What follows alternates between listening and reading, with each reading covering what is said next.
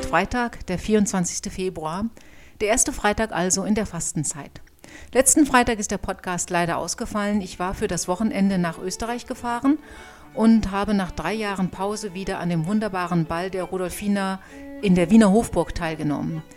Es ist ein Riesenvergnügen, so viele hochinteressante Menschen zu treffen, durch die festlich erleuchtete Hofburg zu schlendern und natürlich auch das Tanzbein zu schwingen. Die Welt scheint an einem solchen Abend noch in Ordnung zu sein. Eine wohltuende Erfahrung, vor allem wenn einem bei der Rückkehr nach Deutschland schon wieder Nachrichten überfallen, die zumindest ein gewaltiges Stirnrunzeln auslösen. Eine solche Meldung war die des Bayerischen Rundfunks und des sogenannten Faktenchecker-Portals Korrektiv. Dort hieß es, Papst Benedikt habe als Präfekt der Glaubenskongregation ein Dokument seiner Kongregation aus dem Jahre 1986 unterschrieben, in dem es um denselben Priester H. wie im Fall Peter H. des Münchner Gutachtens ging. Also habe er schon viel früher von den Missbrauchsverbrechen dieses Geistlichen gewusst. Stirnrunzeln rief diese Meldung bei mir aus zwei Gründen hervor. Zum einen ist es hoch ungewöhnlich, dass solche Dokumente von einem deutschen und eher linkslastigen Journalistenkollektiv im Vatikan entdeckt werden. Da kann man nämlich nun wirklich nicht einfach hereinspazieren und Papiere durchforsten. Zum anderen erscheint die Veröffentlichung dieser neuen Fakten so kurz vor der Bischofsvollversammlung in Dresden einfach strategisch zu günstig platziert, als dass man ihr ohne weiteres Glauben schenken sollte. Also schauen wir mal darauf, wer der Hauptfinanzier von Korrektiv ist. Auch unter Journalisten gilt schließlich die Regel, wes Brot ich ess, des Lied ich sing. Dieser Hauptfinanzier ist die Luminate Foundation. Sie unterstützt Korrektiv mit immerhin 636.000 Euro im Jahr. Die Luminate Foundation wurde von der Omadia-Gruppe gegründet um Nichtregierungsorganisationen finanziell zu unterstützen. Pierre Omidyar hat seine Milliarden mit der Erfindung von eBay verdient. Und die nutzt er nun, um die Zwecke zu verfolgen, die er gesellschaftlich für sinnvoll hält. Im Bericht des Omidyar Networks für das vergangene Jahr liest man daher für Juni Folgendes. Der oberste Gerichtshof hat in der Rechtssache Dobbs gegen Jackson entschieden und damit Roe vs. Wade gekippt. Der Partner des Omidyar Network Gen Z for Change startet die Initiative SAFER, um den Zugang zu Schwangerschaftsabbrüchen zu erweitern und zu finanzieren, sowie Schwangerschaftskonfliktzentren und Anti-Abtreibungstelefonhotlines mit Spams zuzumüllen. Aha. Eine Organisation, die sich selbst als philanthropisch bezeichnet, als menschenfreundlich also, nutzt ihre Millionen dazu, Hilfseinrichtungen für Schwangere in Not zuzuspammen, wie es im Originaltext heißt, ganz offensichtlich mit dem Ziel, diese handlungsunfähig zu machen. Im August heißt es dann, als Reaktion auf die Aufhebung des Urteils Roe v. Wade hat der Omadia Network Partner Pop Culture Collaborative die Initiative Reproductive Justice Narrative ins Leben gerufen und 300.000 Dollar an Partner verteilt. Diese Initiative bietet Online-Lernprogramme dazu an, wie man Geschichten über positive Abtreibungserlebnisse besser online vermarktet und verbreitet. Das Ziel ist, das Narrativ in Bezug auf Abtreibungen nachhaltig positiv zu verändern. Abtreibungen sollen einfach wirklich was ganz Tolles sein. Wieso erstaunt es mich da überhaupt nicht, dass Korrektiv sich nun den Papst vorknöpft, der in deutlichen Worten eine Kultur des Lebens angemahnt hat – der Abtreibungen und Euthanasie als das gegeißelt hat, was sie sind, die schlimmstmögliche Form der Menschenrechtsverletzung. Und warum lassen wir uns in Deutschland sogenannte Fakten von einer Organisation präsentieren, die von einem amerikanischen Milliardär finanziert wird, der ganz offensichtlich seine sehr eigene Sicht auf die Wahrheit hat? Und überhaupt Wahrheit. Was ist eigentlich dran an den Vorwürfen, die der Bayerische Rundfunk und Korrektiv da nun erhoben haben? Zunächst, Selbstverständlich handelt es sich nicht um eine neue Entdeckung von Korrektiv.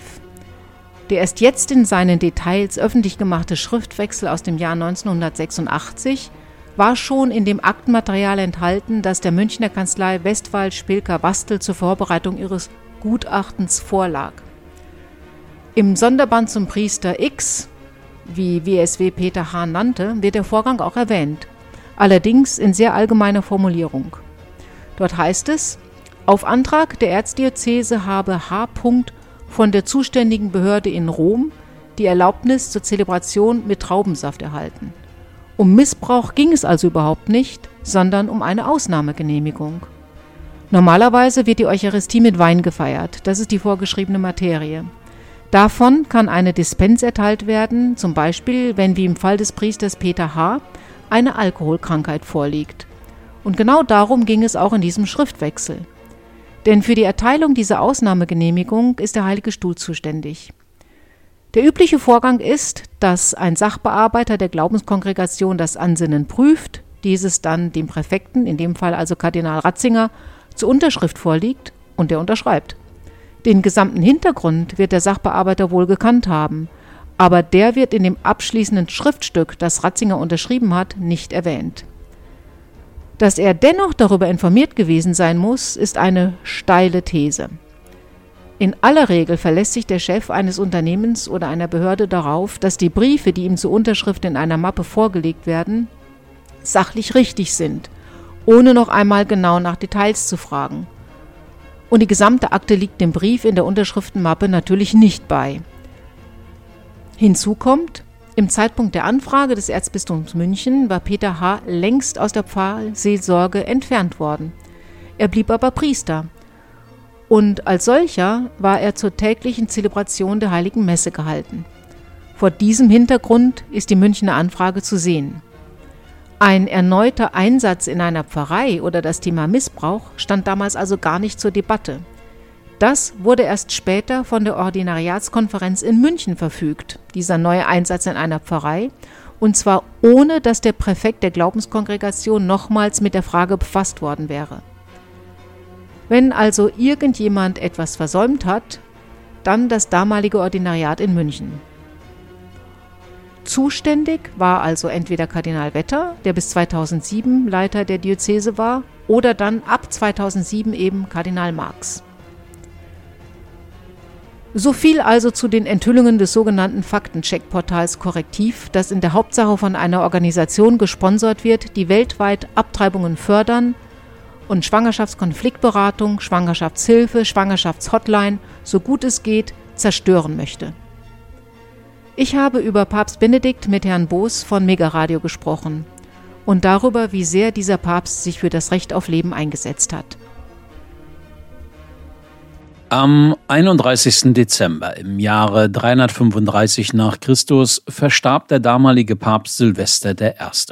Er wurde damit Namenspatron für die Silvesternacht, für den Übergang ins neue Jahr. Ob es nun göttliche Fügung oder bloßer Zufall war, dass einer seiner Nachfolger, der emeritierte deutsche Papst Benedikt XVI., just ebenso am 31. Dezember, diesmal aber im Jahre 2022 nach Christus, aus dem Leben schied, müssen andere beurteilen. Der aus Bayern stammende Theologe, Hochschullehrer und römisch-katholische Geistliche Benedikt XVI. in bürgerlichen Namen Josef Ratzinger ist jedoch widerwillen zum Oberhaupt der katholischen Kirche aufgestiegen. Daran erinnert jedenfalls die Bundesvorsitzende der Aktion Lebensrecht für alle, Cornelia Kaminski. Sie war Anfang Januar mit auf dem Petersplatz in Rom beim Requiem bei der Trauerfeier vor Ort, um sich gemeinsam mit mehreren Zehntausend Christen von Benedikt zu verabschieden. Sie kritisiert, dass Deutschland als Staat und Gesellschaft mit Papst Benedikt Zeit seines Lebens immer stark gefremdelt habe. Frau Kaminski sagt, Josef Ratzinger sei letztlich nicht der Hardliner gewesen, zu dem ihn viele deutsche Medien immer wieder machen wollten, sondern ihrer Ansicht nach war er ein Geistlicher, der am liebsten sein Leben lang Bücher über christliche Fragen im stillen Kämmerlein publiziert hätte. Im nun folgenden Gespräch mit meinem Kollegen Alexander Boos betont Cornelia Kaminski unter anderem nachdrücklich, wir haben in Deutschland nicht begriffen, was für ein großartiger Theologe uns da verloren gegangen ist. Frau Kaminski, wenn Sie an Papst Benedikt XVI., an Josef Ratzinger denken, welche Bedeutung kommt der Theologie von Benedikt auch nach seinem Ableben der katholischen Kirche, dem Christentum insgesamt, aber auch den Themen Lebensrecht und Abtreibungskritik zu. Ja, ich denke eine sehr große Bedeutung. Also Josef Ratzinger gehörte zu den produktivsten Theologen der Gegenwart. Der hat unheimlich viel geschrieben. Mhm. Wir reden hier von 130 Büchern und Schriften. Da kommen dann nochmal 1300 Einzelbeiträge dazu. Vieles wurde auch in viele, viele Sprachen übersetzt, so dass man durchaus sehen kann, dass er eine Bedeutung für die gesamte Weltkirche hatte. Und dass er natürlich auch dabei ein großes Themenspektrum abgedeckt hat, sonst kommt man nicht auf so eine Fülle an Schriften. Aber ich glaube, was ganz entscheidend ist, das war der Anspruch, mit dem er an diese Schriften rangegangen ist. Er hatte als Bischofsspruch gewählt, damit wir Mitarbeiter für die Wahrheit seien. Und wenn man ähm, an der Wahrheit mitarbeiten möchte, dann ist das Anliegen natürlich vor allem, dass diese Wahrheit möglichst vielen Menschen nahegebracht wird. Daher also auch, glaube ich, dieses, dieses große Interesse an der Lehrtätigkeit und am Schreiben von Büchern. Und als er dann zum Papst gewählt worden war, dann hat er eben nicht das große geplante Werk über Jesus von Nazareth beiseite gelegt. Das hatte man wohl von ihm erwartet, sondern stattdessen gesagt, nee, das bringe ich jetzt zu Ende und die drei Bände auch äh, als Papst dann zu Ende geschrieben. Und die Frage, wie wahrheitsfähig der Mensch überhaupt ist, ob der Mensch also in der Lage ist, überhaupt die Wahrheit zu erkennen in all seiner Begrenztheit, die hat Ratzinger dann tatsächlich als Fundamentaltheologen und als Seelsorger sein Leben lang begleitet. Und in dem Zusammenhang hat er dann mal von sich selbst gesagt, ich habe im Laufe meines geistigen Weges sehr stark das Problem empfunden, ob es nicht eigentlich eine Anmaßung ist zu sagen, wir könnten Wahrheit erkennen angesichts eben all unserer Begrenzungen. Das hat er aber eben mhm. einfach, und das zeichnet ihn als Theologe aus, zu Ende gedacht, bis in die letzte Konsequenz und die Frage gestellt, was bedeutet das denn, wenn der Mensch Wahrheit nicht erkennen könnte? Und es bedeutet letztendlich, dass wir einer Diktatur der Beliebigkeit anheimfallen. Denn alles, was dann noch bleibt, sind individuelle Setzungen oder kollektive Entscheidungen. Die sind aber immer je nachdem, wie das Individuum oder das Kollektiv entscheidet, austauschbar und veränderbar. Was dann also heute noch gilt oder gestern, das ist dann morgen schon ähm, durch eine Lobbygruppe als Lüge bezeichnet worden und wird dann mit den entsprechenden Machtinstrumenten auch durchgesetzt. Also dieser Wahrheitsanspruch, glaube ich, auch die, die Erkenntnis, ja, der Mensch braucht auch die Wahrheit. Die Erkenntnisfähigkeit zur Wahrheit macht auch einen Teil der Würde des Menschen aus. Das ist in meinen Augen ein wichtiger Bestandteil seiner Theologie. Sie hat mich dann noch nach den Lebensrechtsfragen gefragt. Ja. Ähm, da hat der Papst 2008 vor dem päpstlichen Familienrat gesagt, die Kultur des Todes schreitet voran und sie hat auch die dritte Lebensphase erreicht. Also dieser Begriff der Kultur des Todes, der er eine Kultur des Lebens entgegensetzen wollte, der ist für uns oder auch für mich ganz entscheidend gewesen. Er hat damals gesagt, also in diesem Zitat ging es um die Euthanasie, um das Lebensende. Er hat sich aber genauso deutlich auch zu Abtreibungen geäußert. Aber auf der anderen Seite hat immer gesagt, das ist eine, eine schwere Sünde, hat aber auf der anderen Seite immer auch gesagt, ähm, dass wir als Christen die Verpflichtung haben, mit den Frauen, die abgetrieben haben, auch christlich umzugehen mhm. und deren Not anzuerkennen. Also auch hier hat er sich ganz als Mitarbeiter der Wahrheit gezeigt. Einerseits Gott als ein Freund des Lebens. Und es steht uns überhaupt nicht zu, seine Geschöpfe ins Jenseits zu befördern, weil er uns ins Leben gerufen hat. Aber auf der anderen Seite eben dann auch, Gott ruft uns zu sich, wenn er die Stunde für gekommen hält. Und es, es ist nicht unsere Aufgabe, da reinzupuschen. Und diese Achtung vor dem Menschenrecht auf Leben eines jeden Menschen ist eben die Grundlage des friedlichen und guten Zusammenlebens. Und diese Wahrheit, die hat Papst Benedikt immer wieder betont. Hm, interessante Ausführungen. Frau Kaminski, was verbinden Sie persönlich mit Papst Benedikt, mit seinem Wirken und Schaffen? Sie haben es zwar schon ein bisschen angedeutet, aber vielleicht noch mal eine persönliche Note, um eine persönliche ja. Note reinzubringen. Ja. Ja, gerne. Also äh, mir sind so ein paar Erinnerungen eingefallen, jetzt als Sie das gesagt haben. Das ist ähm, zum einen ist das eine Predigt, die er noch als Kardinal im Dom zu Fulda gehalten hat, bei der ich dann dabei war, ohne Manuskript in den Händen, völlig klar strukturiert und äh, sehr deutlich gesprochen. Also das, das ein, schon allein das hat mich beeindruckt. Aber auch das, was er da gesagt hat. Er hatte eine Stelle im Matthäusevangelium für diesen Sonntag zu, zu vorzulesen. Die Evangelien sind ja immer festgelegt. Und da heißt es, ich schicke euch die Schafe unter die Wölfe. Und er hat es dann auf die Christen, die auch da im Dom versammelt waren, angewandt und hat gesagt, Christen, die an der katholischen Lehre festhalten, seien eben wie Schafe, die sehr schnell die Fundamentalismuskeule der Medien zu spüren bekämen, die Wölfe eben. Und dann kam der Moment der Papstwahl, als er am 19. April auf die Loggia trat und ähm, das Volk begrüßte, da hat er die Menge gebeten, für ihn zu beten, dass er nicht den, vor den Wölfen davonlaufe. Also ähm, dieses Bild, dass da jemand ist, der die Wahrheit Christi vertritt und das auch tut, wenn es überhaupt nicht opportun ist, sondern wenn, wenn er eben äh, zerrissen werden könnte von, von der Kritik, die sich dann eben lautstark äußert. Das, das ist mir schon sehr in Erinnerung geblieben. Und als er dann damals gewählt worden ist, habe ich sofort einen Flug gebucht, also innerhalb von Minuten nach der Papstwahl und war dann natürlich auch bei seiner Krönung äh, zum Papst mhm. dabei. Das war beeindruckend. Dann war ich ähm, beim Weltjugendtag dabei, als er auf dem Roncalli-Platz gesprochen hat, aber auch bei der Vesper, die er gehalten hat in äh, St. Pantaleon.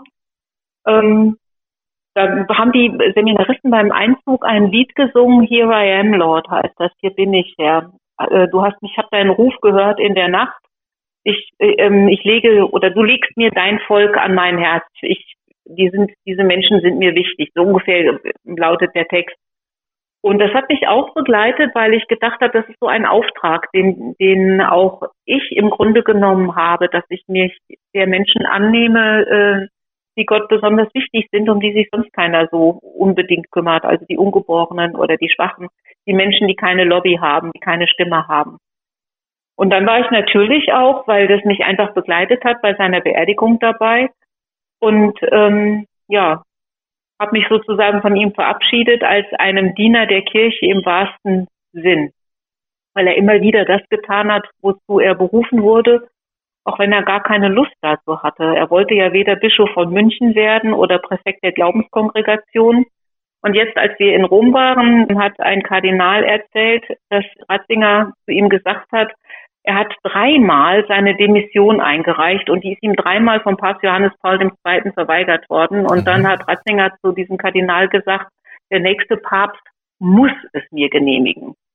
Und dann natürlich überhaupt nicht geahnt, dass er selber dieser nächste Papst sein würde. Und dann war das eben wieder nichts mit der Demission.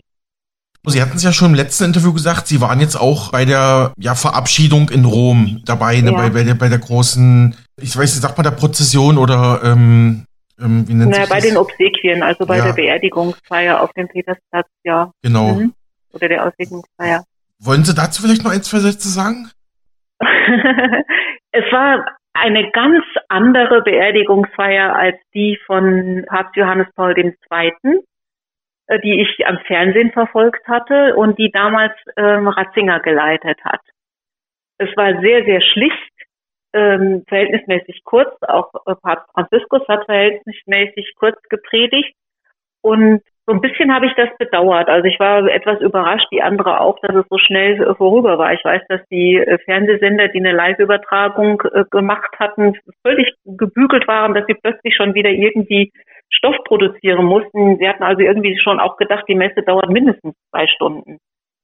Und ich war auch so ein bisschen überrascht darüber, dass da nur eine deutsche Fahne ähm, wehte auf dem Platz und ein paar Bayern-Fahnen ja, aber das war halt, das war halt so die Haltung, die die Deutschen ihrem Papst entgegengebracht haben. Also der Ratzinger hat mal von der sprungbereiten Feindseligkeit gesprochen, mit dem ihm die deutschen Medien, die deutschen Journalisten begegnet sind und die ihn schon auch sehr geschmerzt hat.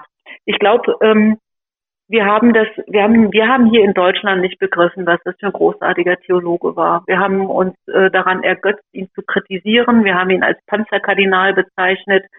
Ähm, dabei war er alles andere als das, alles andere als, als machtbesessen oder ein Hardliner, sondern wirklich immer um ein Gespräch auf Augenhöhe bemüht. Und das habe ich äh, schon bedauert. Also da hätte ich mir von deutscher Seite etwas mehr äh, freundlichen, fröhlichen Abschied gewünscht. Den hat er von anderer Seite bekommen. Also äh, man hat damit gerechnet, dass vielleicht 60.000 Leute sich bei ihm verabschieden würden, aber ähm, es waren dann über 200.000, die an seinem Sarg vorbei defiliert sind. Und vor allem viele, viele junge Menschen, Familien mit Kindern, äh, die genau wussten, wer da, wer da jetzt gegangen ist. Ein großartiger Lehrer der Kirche. Mhm. Sie hatten gerade angesprochen, Frau Kaminski, Papst Benedikt XVI. hat bevor Papst wurde, dreimal seine Demission beantragt. Können Sie da noch mal kurz den Hintergrund erklären? Ja, der hatte einfach die Altersgrenze erreicht. Also mit mhm. 75 kann man als Bischof, ähm, soweit ich weiß, seinen, den Papst eben darum bitten, dass man von seinen Ämtern entpflichtet wird. Und in aller Regel wird diese Demission dann auch angenommen. In aller Regel sagt der Papst dann, ja, es ist gut, du bist jetzt 75, du darfst jetzt mal in Rente gehen. Und das hatte Ratzinger mhm. dann eben auch mit 75 probiert. Und ähm, der Papst hat jedes Mal gesagt, nee, ich brauche dich noch. Du musst noch auf dieser Stelle ausharren. Und mhm. das, er, er war jetzt nicht begeistert davon. Also es gibt so eine Szene, ich glaube, bei seiner Papstwahl ist das gewesen, als da hat dem Kardinal Meissner klargemacht, dass die Wahl auf ihn hinausläuft und dass er die Wahl dann auch annehmen muss. Und da ist er beinahe ausfallend geworden, weil er völlig andere Pläne hatte. Der wollte sich zurückziehen in ein kleines Häuschen in Bayern, ähm, da zusammen mit seinem Bruder seinen Lebensabend verbringen und Bücher schreiben. Das war der Plan. Und dass er in dieses Amt hineingehoben würde, das ihm also auch von dem, was da gefordert wird, eigentlich fremd war, das war jetzt sicherlich nicht sein Lebensstil oder sein Lebenswunsch. Also es gibt noch so eine andere Begebenheit. Ähm, als er beim Weltjugendtag war, ist er auf dem Schiff unterwegs gewesen, auf dem Rhein und die Jugendlichen standen dann eben am Ufer und haben ihm zugejubelt und gewunken. Und der Papst hat sich intensiv unterhalten mit den Leuten an Bord weil das fand er einfach immer interessant, diesen Austausch mit, äh, mit Menschen auf, auf Augenhöhe. Und dann musste Kardinal Meister immer wieder sagen, hier, du musst mal winken, die Leute wollen dich ja sehen, du bist der Papst, steh mal auf, wink mal. Mhm. Also es war eben ganz anders als bei Johannes Paul, der ja eigentlich auch Schauspieler gewesen ist, äh, Johannes Paul II. Ähm, das war kein, kein Typ, der jetzt das Rampenlicht so geliebt hätte. Sehr interessant, Frau Kaminski, was Sie berichten. Vielleicht noch mal eine Frage. Warum war das Verhältnis zwischen Deutschland als Staat, als oder als Regierung, also zwischen Deutschland und Josef Ratzinger, zwischen Deutschland und Papst Benedikt so kompliziert? Hatten Sie ja gerade schon angeschnitten. Äh, das hängt mit der äh, mit der Theologie zusammen, für die er stand. Das hängt damit zusammen, dass er, dass er diesen Anspruch hatte, Mitarbeiter an der Wahrheit zu sein und dass er nach der Wahrheit gegraben hat. Und dass er durchaus moderner Theologe gewesen ist, aber nicht modern in dem Sinne, dass er auf jede neue Welle aufgesprungen ist, die dann eben entstanden ist, sondern dass er sich Strömungen angeschaut und analysiert hat und dann den Finger in die Wunde gelegt hat und gesagt hat, das funktioniert nicht oder das passt nicht. Und ähm, denjenigen, die diese moderne Theologie vertreten haben, denen hat das natürlich nicht gepasst. Aber er ist jemand gewesen, der immer geschaut hat, was tut denn dem Menschen gut und was möchte, was möchte Gott für sein Volk? Was tut dem Zusammenleben der Menschen miteinander gut? Was brauchen die Menschen, damit glückliches Zusammenleben gelingen kann? Natürlich auch, ähm, wie man so schön auf Lateinisch sagt, subspecie eternitatis, also im Hinblick auf das ewige Leben. Und da hat er sich nicht verrenkt, da hat er sich nicht verbiegen lassen. Und diese Gradlinigkeit, die ist nicht immer gut angekommen. Hm. Also diese Predigt, von der ich vorhin beispielsweise erzählt hatte, im Dom zu Fulda, wo er wahnsinnig viel äh, guten Zuspruch bekommen hat, wo es wirklich, die Leute waren begeistert. Ich erinnere mich da sehr genau dran. Er hat, er hat uns wirklich ins Herz gesprochen. Die wurde ähm, auch in katholischen Medien zerrissen. Hm. Also man muss ja wirklich ganz klar sagen, dass Papst Benedikt im christlichen, im katholischen Ausland beliebter war als in seiner Heimat in, also sagen wir mal in ja. Deutschland jetzt, gesamt gesehen, in Bayern ist vielleicht ja, nochmal anders. Ich, ganz sicher.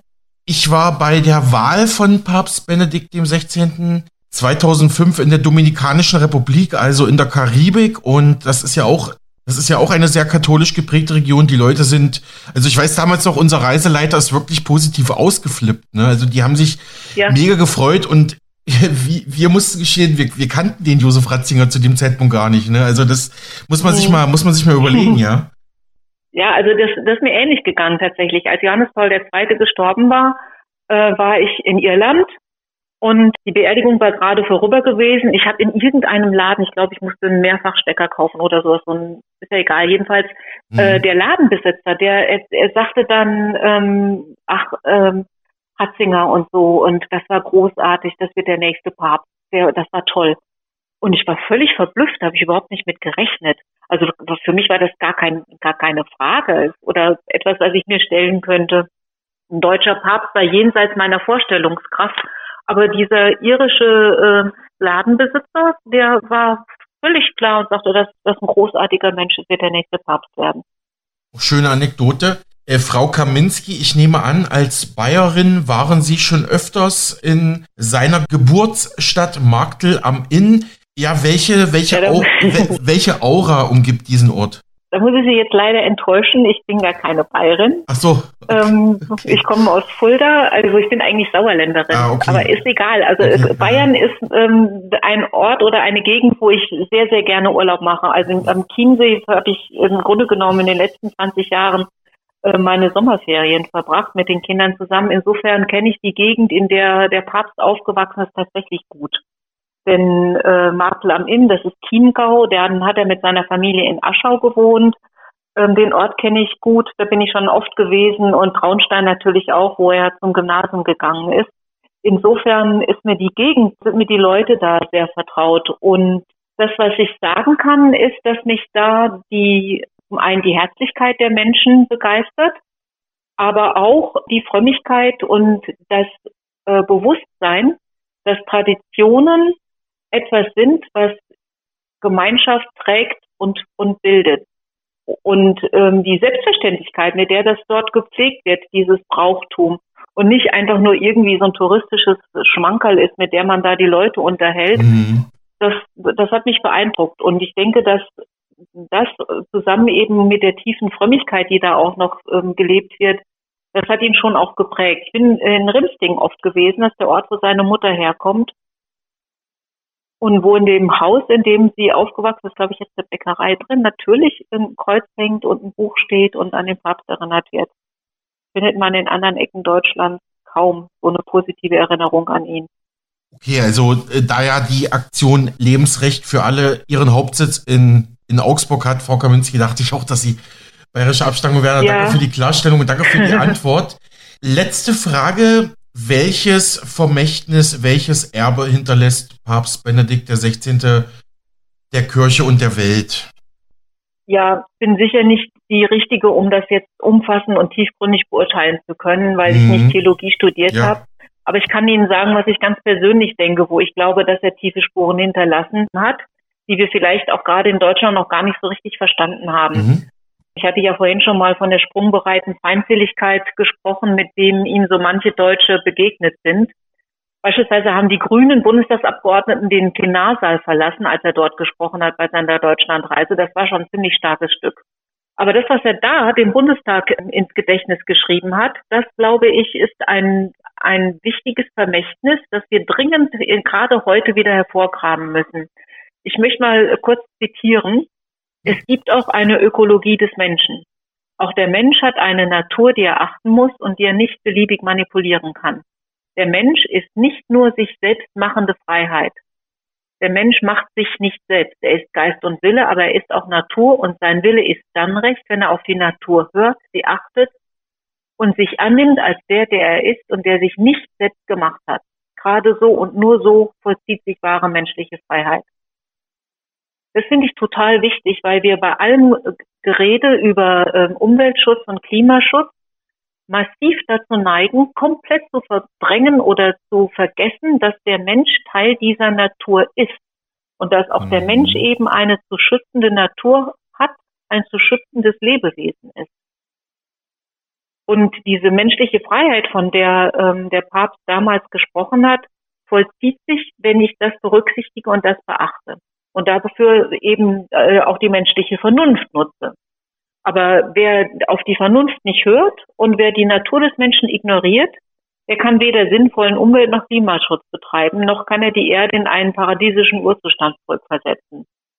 Das ist ja das, was man jetzt so ein bisschen hört. Es gibt so Strömungen wie ähm, Antinatalismus oder Birth Strike, mhm. die sagen, es gibt zu so viele Menschen und wir müssen weniger werden. Ich habe eine völlig verwirrte ähm, Umweltaktivistin gehört aus den USA, die tatsächlich gesagt hat, wir müssen Babys essen, der, bevor man ihr das Mikrofon weggedreht hat, weil es einfach viel zu viele Menschen gäbe.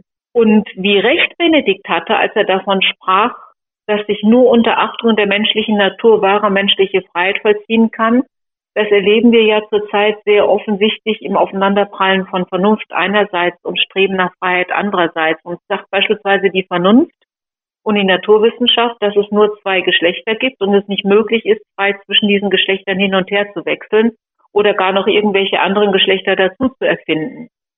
Und die Vorstellung, dass das doch möglich ist, widerspricht einerseits der menschlichen Natur, so ist der Mensch eben nicht, und setzt andererseits auch ein völliges Ausschalten der Vernunft voraus. Was daraus folgt, ist unweigerlich dann ein massives Schädigen der Natur des Menschen selbst durch irgendwelche Hormone, die er schluckt oder Umoperationen, aber auch ein Schädigen der Natur, denn diese Hormone, die da verabreicht werden, belasten die Umwelt in hohem Maße. Und insofern denke ich, was er damals gesagt hat, die Achtung der Natur, die Ökologie des Menschen, das ist sicherlich ein ganz, ganz wichtiges Vermächtnis. Mhm. Ja, erlauben Sie mir noch eine Nachfrage. Diese Frage äh, Verhältnis Mensch zu Natur, das ist ja schon eine uralte philosophische, eine uralte theologische Frage.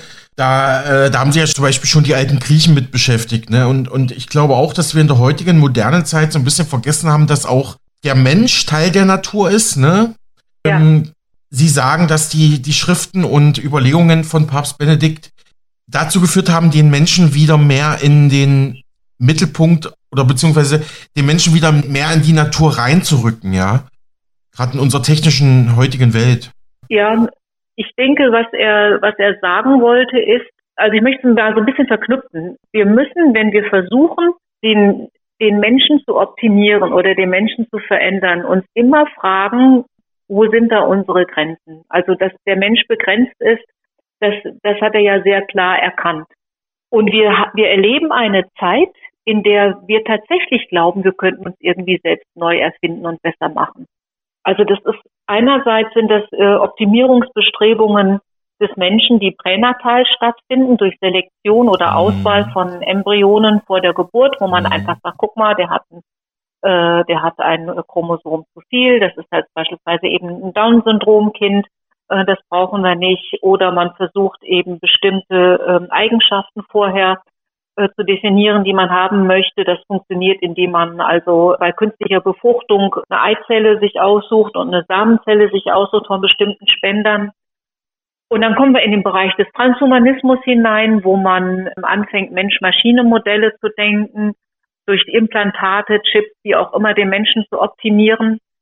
Und da sagt er ganz klar, Leute, ihr könnt euch nicht selber machen.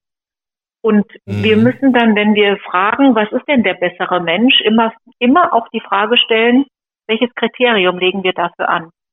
Wer setzt das Kriterium? Warum ist ein Mensch mit Down-Syndrom ein schlechterer Mensch als ein Mensch ohne Down-Syndrom? Dieser Mensch mit Down-Syndrom, da können wir ziemlich sicher sein, der wird niemals Terrorist. Die sind ausgesprochen liebenswürdig, harmoniebedürftig, friedfertig. Ist das dann echt ein schlechterer Mensch als einer ähm, ohne Down-Syndrom, mhm. der vielleicht doch mal zur Waffe greift?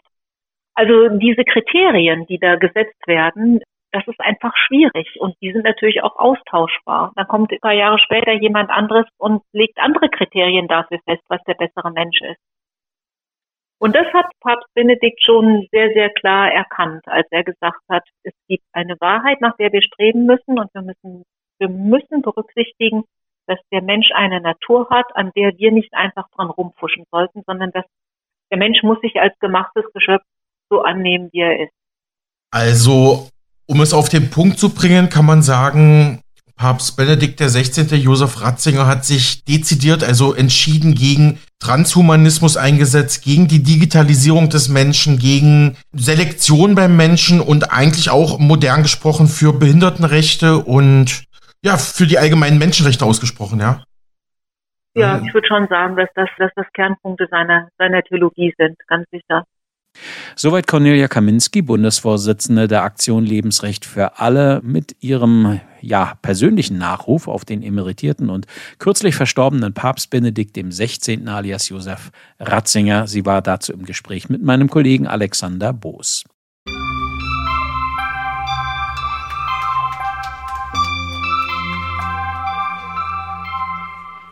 Ich denke, Josef Ratzinger, der deutsche Papst und große Theologe, ist dort angekommen, wo er hin wollte, bei Gott in der Ewigkeit.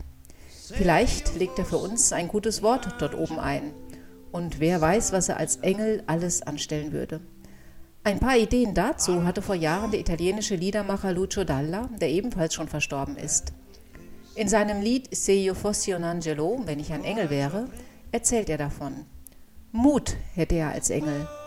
Den Russen würde er ebenso einheizen wie den Amerikanern, die Mächtigen herausfordern mit einem biblischen Blick.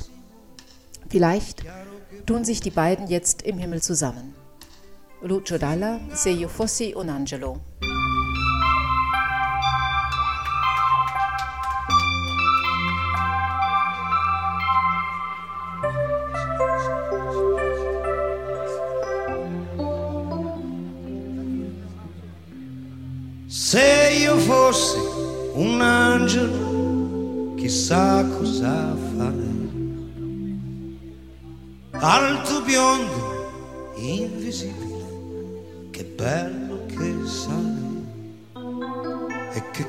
Coraggio avrei.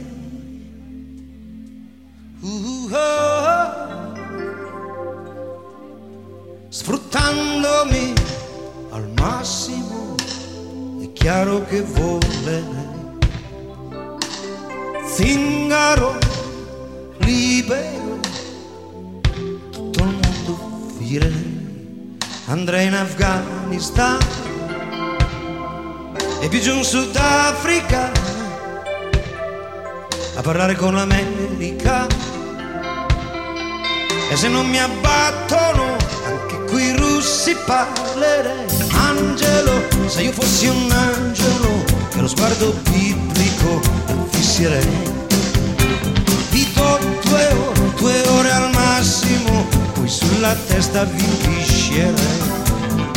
Sui vostri traffici,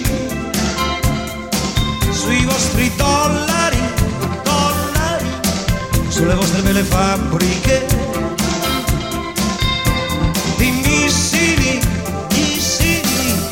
io fossi un angelo non starei mai nelle processioni, nelle scatole dei presepi, stai seduto fumando un ammamboro, al dolce fresco delle siepi, sarei un buon angelo, parlerei con Dio.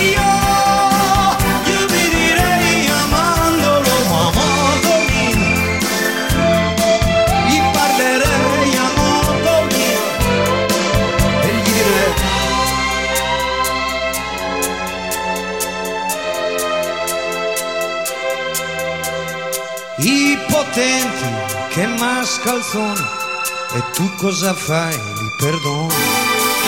Allora sbagli anche tu, ma poi non parlerei più. Un angelo, non sarei più un angelo se con un calcio mi buttano giù. Al massimo sarei un diavolo e francamente questo non mi va ma poi l'inferno cos'è? Al parter caldo che fa, non è poi diverso da qui, perché io sento che sono sicuro che io so che gli angeli sono milioni di